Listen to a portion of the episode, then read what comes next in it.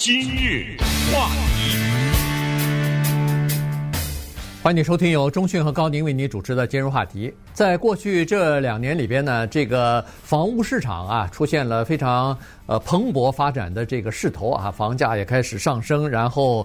呃，这个库存减少，所谓库存就是上市求售的这个房子越来越少。然后过去两年呢，基本上都是卖方市场哈，所以呢，每一次 open house 啊，每一次这个房子推出来上市的时候，不是呃都呃参都可以开放呃让人来看嘛，看了以后就可以出价嘛，呃都是人非常的多啊。那么每个房子呃都可以收到好几个甚至十几个的 offer，就是出价。这样一来呢，在这种人多要抢货的情况之下呢，有些人在匆忙之中，呃，就做出了不理智的选择啊。在这种情况之下，你做一个恨不得是一生当中最大的一笔投资的时候呢，在非常短的时间之内，什么一天之内、半天之内，你就必须要出价，然后要抢到你想要的这个房地产，那么。在这种时候呢，现在回头发现说有很多人做出了错误的决定。所谓的错误决定，就是当他们买了这个房子之后，住进去以后，才发现有很多的问题，才开始后悔了，觉得自己当时这个选择是太匆忙了啊。所以呢，今天我们就在这个问题上呢，跟大家稍微的聊一下。根据一些实际的案子，根据一些专家的建议，我们看看。以后如果再有这样的情况发生，如果再给你一次买房子的机会的话，你会怎么做？而且会做得比现在要好一些。对，英文中有一个成语叫做 “buyer's remorse”，啊，翻译成中文就是叫做“买家后悔症”。这个东西呢，当然不是放在房子上，是适合于一切东西哈。常常我们会买了一个东西，伴随着后悔，这是什么原因呢？其实最主要原因是一个，就叫做冲动购买，就是在买的那一刹那呀。我们觉得，哎呦，我这个东西简直是不可抵抗的 这诱惑，不行啊，不买不行。买回家以后是越看越不顺眼啊。这样的，我想很多女性可能 在买衣服的时候会有同感。呃，据说美国每卖出一百件衣服，都有一百一十件衣服会被退回来。没有，这是开玩笑，夸张。我就是说，呃，女人呢，她们在挑选衣服的时候容易产生这个，男人可能可最经典的吧。叫做买船嘛，对不对？嗯，对，就是往往买了以后会冲动，然后就后悔。买房子呢，据种种的业内的人的分析呢，说是在疫情期间买房子啊是最糟糕的时机。但是这个你也不能怪人家，因为有人卖就有人买。他买房子他也不是买着玩啊，对不对？他是有这个需求啊。时机糟糕我也得买啊，怎么办？我相信我们可能都听过什么。最近一段时间抢房子抢不到啊，呃，一百多万的房子都抢不到啊，什么之类的。我前两天还听到故事说，连那墓地都抢不到。对，有些人要抢一块墓地，结果没抢到。所以这个问题呢，就跟大家聊聊。因为不管你是抢来的这个房子，还是在疫情以前正常的情况下买到的这个房子呢，每一个人买了一个房子以后，都有一个故事可以讲。这是肯定的，对不对？哎，你要是跟他好好聊的话，哎呀，你知道那会儿我看了几个房子，什么到你知道为什么买这个吗？啊，因为什么啊？他跟你讲一大堆。还有的，你知道吗？我这个房子我只看了一个，我第一眼就看上了。为为什么？哇哇，他说一大堆。你知道这房子我多少钱买的吗？啊，你知道现在多少钱吗？每个人都很激动啊，讲自己的房子。当然也有人后悔的不得了。那今天呢，我们就给大家讲差不多四五个故事吧，啊，都是具体到个人。我们一边听故事呢，一边听着这些人。他是什么原因让他去买了？然后为什么后悔？在这个新的一年当中啊，因为现在的房地产专家说啊，二零二二年啊，这个势头可能不会减啊，就是房价也不会戏剧性的下跌，而且抢房子的事情呢还会继续发生。然后呢，就是呃，这个房屋市场啊，还依然不是一个很好的一个购买的时机，因为这个现在通称叫做卖家的市场。就谁卖谁说了算，你买的人没什么发言权，你稍微想有点什么发言权，靠边站，有人要，对不对？哎，你不要，有人要，我们就给大家讲几个故事吧。对，呃呃，在讲故事之前呢，咱们先看几个统计数字哈。在统计数字当中呢，说明很多的问题。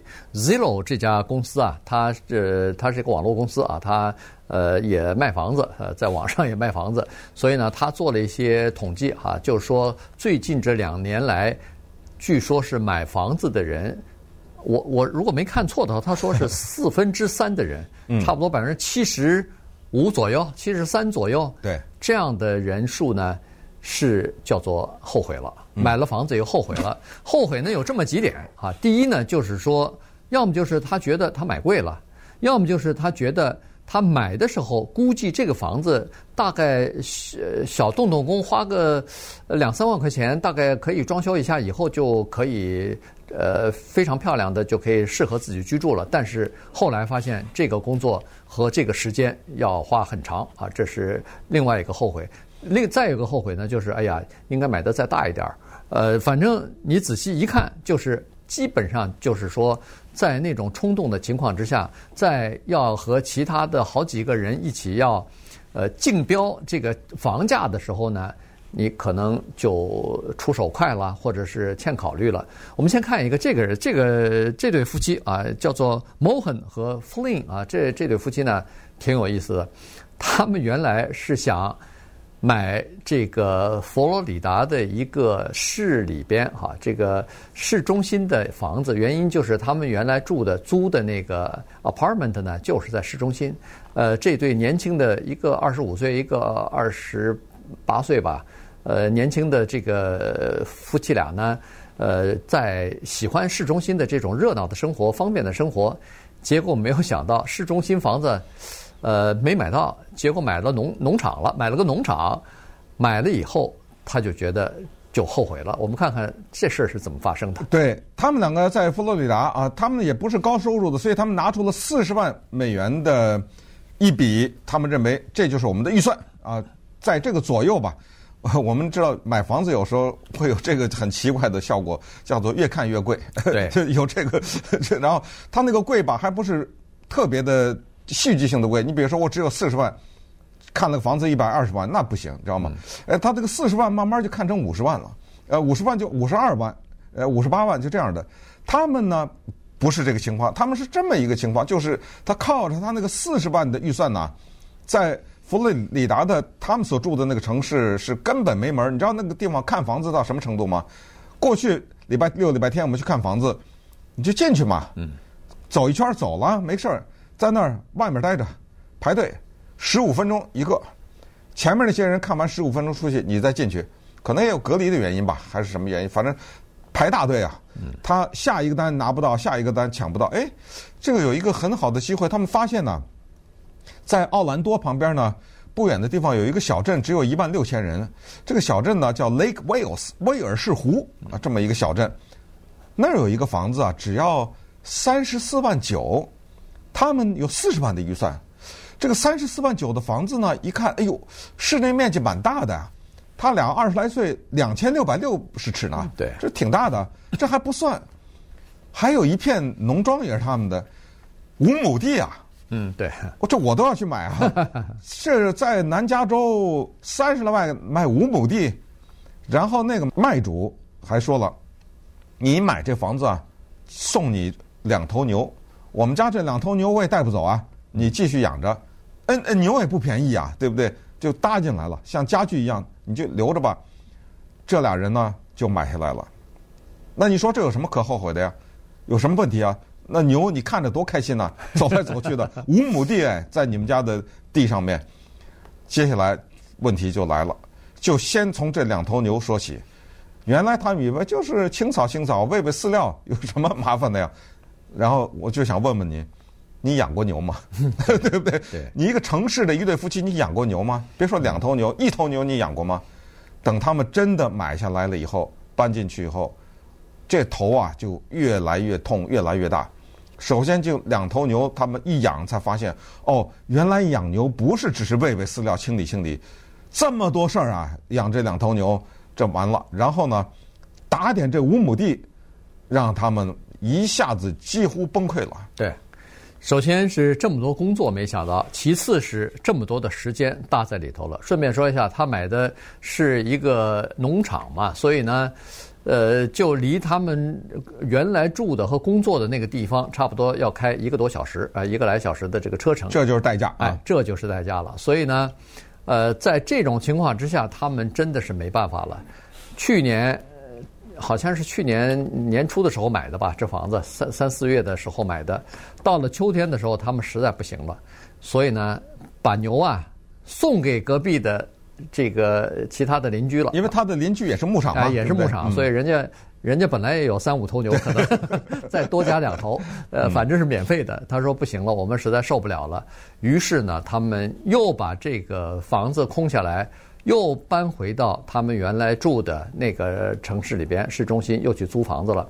当初他们买的时候，就是因为他们的那个租金啊上涨了，涨价了。一个一卧室的一室一厅的这么一个小的公寓。涨价到一千九，呃，在洛杉矶不算贵哈，但是在佛罗里达那么一个城市，一个不是很起眼的城市，这个对他们来说挺贵的。他说在这儿也贵耶，一室一厅两千呢，将近。对，但是你在洛杉矶，我知道在看你住哪儿了。哎，你住在市中心的话，那个一千九是可能现在是拿不下来的哈。但是不管怎么说吧，他们认为说这个房价太贵了，但是现在绕了一圈儿，又回去了，又回到这个他原来住的那个市中心去了，然后这个。呃，农场呢现在还没卖啊，他准备做成这个 Airbnb，看看有人需要过这种田园生活，短期的可能还可以啊，然后呃出租看看情况怎么样。但是突然这一下呢，他们压力也就开始大起来。他付两份钱了，对啊，除了租金还要付贷款呢，对啊，呃，所以现在他们俩后悔的不得了。今日话题。欢迎继续收听由中讯和高宁为您主持的今日话题。这段时间跟大家讲的呢，是在过去两年里边啊，呃，人们在抢房子的时候呢，突然发现自己的这个决定啊做得比较仓促，所以呢，有的时候会后悔。所以现在我们举几个实例告诉大家，以后在抢房子的时候呢，还是要这个不要冲动啊。刚才说的是一个冲动买房，结果没有想到想买市中心房子的买了个农场，还还附加了两头牛啊，结果搞得焦头烂额。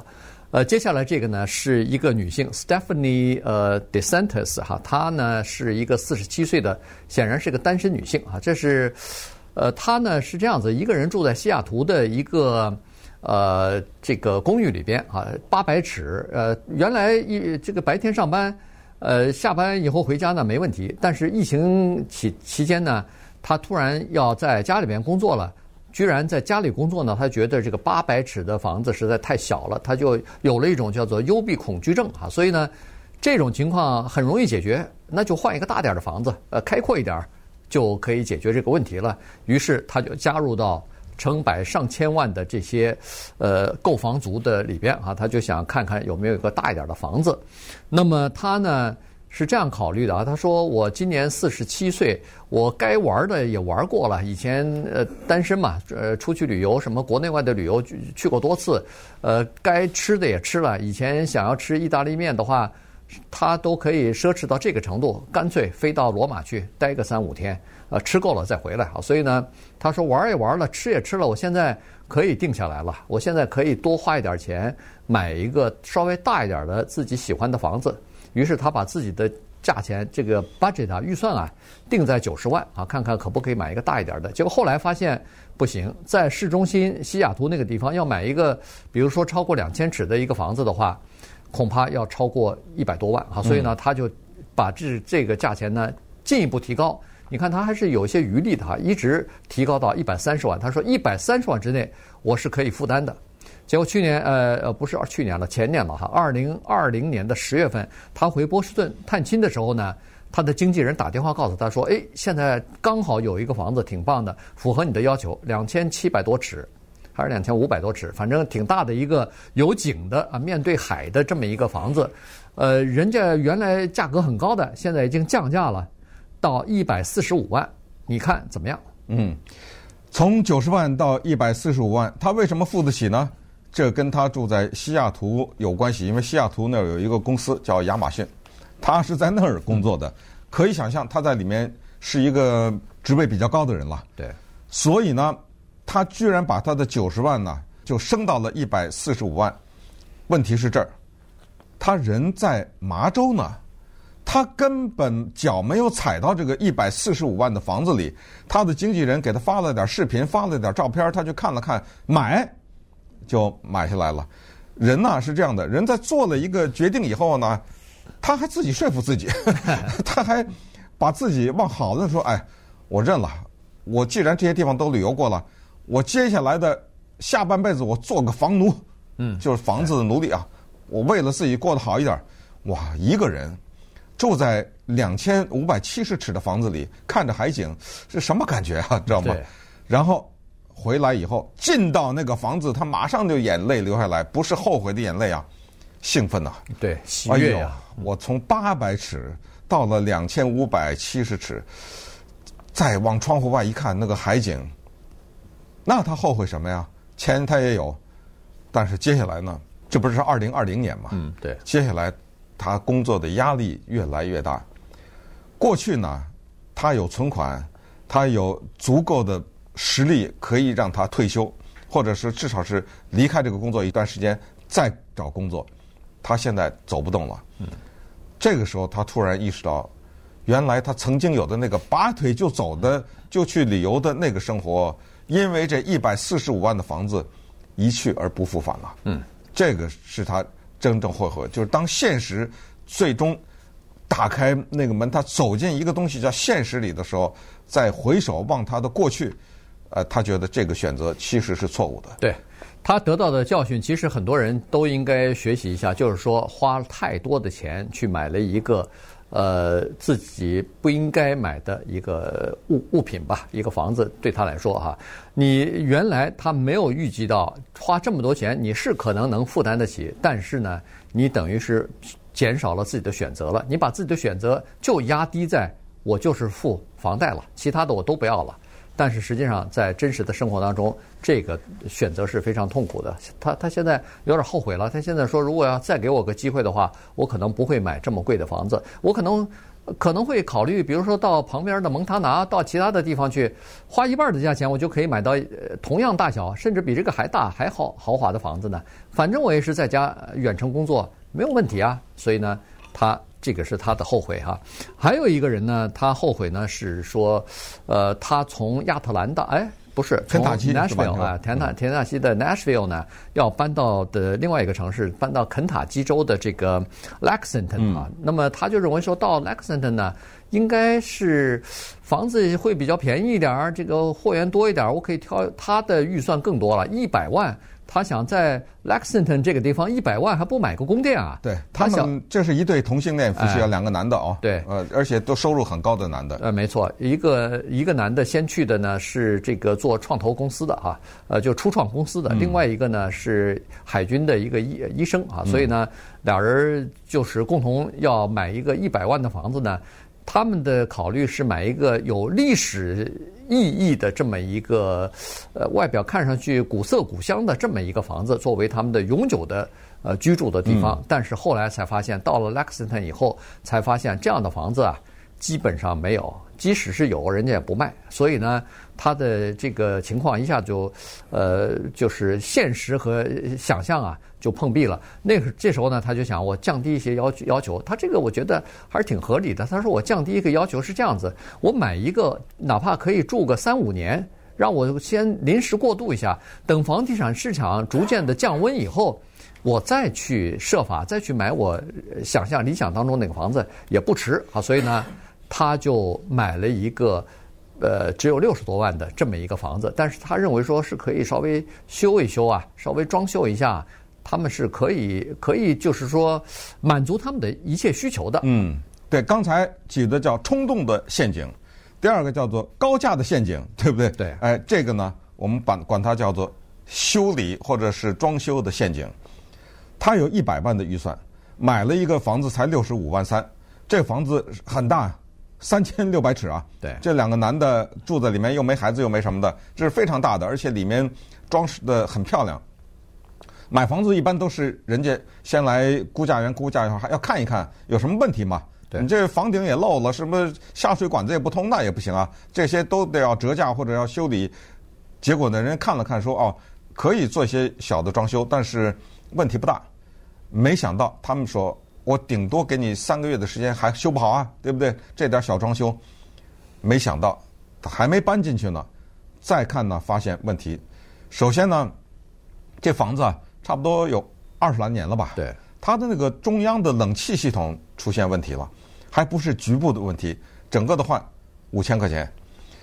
刚这个五千块钱准备换这个中央冷气系统呢，又发现这房子旁边有一个老的橡树啊，这个橡树。可能也活不了了，要把这个橡树挪走呢，又五千块钱，这儿五千那五千，其他的还有那些灯啊什么之类的。对，有一些灯，你不要说这小的东西，一两千两三千又加进去，结果这么一来，他们这个修理费或者是装修费呢，好几万下去不说，他以为三个月可以搞定的这个装修，一下弄了一年。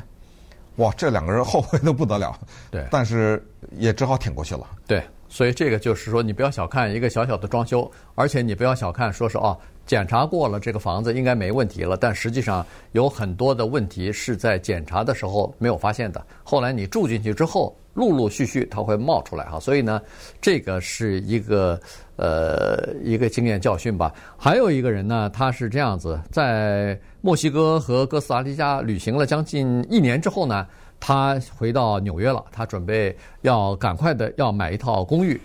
这个公寓呢，它有两个要求。第一个呢，就是必须要在布鲁克林的一个区啊，叫做 Williamburg 啊这个地方啊，他不知道为什么情有独钟，就喜欢这个地方的这个公寓。第二呢，就是它不能是一个 studio。一定是要是不是这个呃，就是开阔型的哈，呃，厨房呃和那个呃就是卧室什么都连通连成一片的，它需要是有厨房有卧室这个分开来的哈。那每个人买房子其实都有些预设的标准嘛，对不对？我这个房子一定要有什么多少院子啊，或者一定要有怎么怎么游泳池啊，或者是吧？对，对不对？那么他搜索了几天之后呢，这个公寓，哎，呃，他认为符合他条件的这个公寓呢，就出现在市场上了。呃，五十九万九，呃，一个开放式厨房和一个大的阳台，呃，这是他非常理想的这个公寓。但是有一个问题，就是他的这个呃报价呀，呃，五十五万九的这个报价呢是拿不到的。后来他为了拿到这个房子，还多报了一点儿。呃，然后呢，他突然发现说：“哎呦，这个房子，他多报了还是拿不到。”对，嗯，没有拿到。后来他没有办法，降低了自己条件之后呢，拿了一个其他条件都可以满足，但是面积太小的一个房子，好像只有四百多尺，四百八十四。对，哇。这个放张床，可能对，还 还要什么厨房、厕所、这个卧室呢？你想，四百八十四尺是非常小、非常小的这么一个房子。欢迎你到纽约来，六十五万啊！结果他也花了五十六万九，当然稍微便宜点，但是太小了这房子。呃，他的自己的预算是六十五，他准备花了个六十五，但是实际买的呢是五十六万九。我们听一听他的这个例子啊。因为之前呢，我们讲的前三个例子都是后悔，都是陷阱。他呢是买了一个不理想的房子，之前那三个都是买以前认为很理想的，对不对？对。他是买以前认为不理想，但是无奈只好接受的这么一个。但是没想到呢，在这四个人的例子当中，他还是最成功的一个。就这个就叫做不理想中的理想。有的时候生活就是这么个样子。他呢，反正挺不开心的，但是他还是终于买下来了。首先呢，这个房子比他的预算低，那他还省点钱嘛，对不对？嗯、呃，也符合他的要求，就是在那一个地区，就是小了点儿。但是呢，他搬进去了以后呢，他才发现，他慢慢的呀适应了这个小的房子。他觉得呢是这样的，他说：第一呢，在我的。估价之内或者我的预算之内，它是符合的。再有一个就是，其实啊，我只要是减少一些我身边的一些东西，有因为有的人是这样的，你房子大，东西就多嘛，对，你就不停的添置东西。我把生活变得简单一点儿，其实我还获得了。相对的来说的自由，我想他选择这个地方原因之一就是不是离那个上班比较近呢，或者什么这些原因吧？对，也有。但是呢，他住的这个公寓呢，它有其他的设施，呃，比如说顶楼它有这个健身房，有游泳池，对，呃，有这个大家公用的一些 party room 啊什么的。他说，我把我的娱乐的活动啊改在那些地方，那就无形当中扩大了我的这个生活的空间了嘛。嗯。啊，都是免费的，反正你是呃住在这个建筑物里边，住在这个你每一个物业的屋主都可以都都有这个资格去享用嘛。再加上它有一个比较大的阳台啊，这个阳台呢，等于是也给了他一个拓展他这个空间的这么一个机会。所以呢，他。后来觉得还行啊，这个房子不需要任何的装修，他基本上什么都不用改，提着行李就进去，马上就可以住了。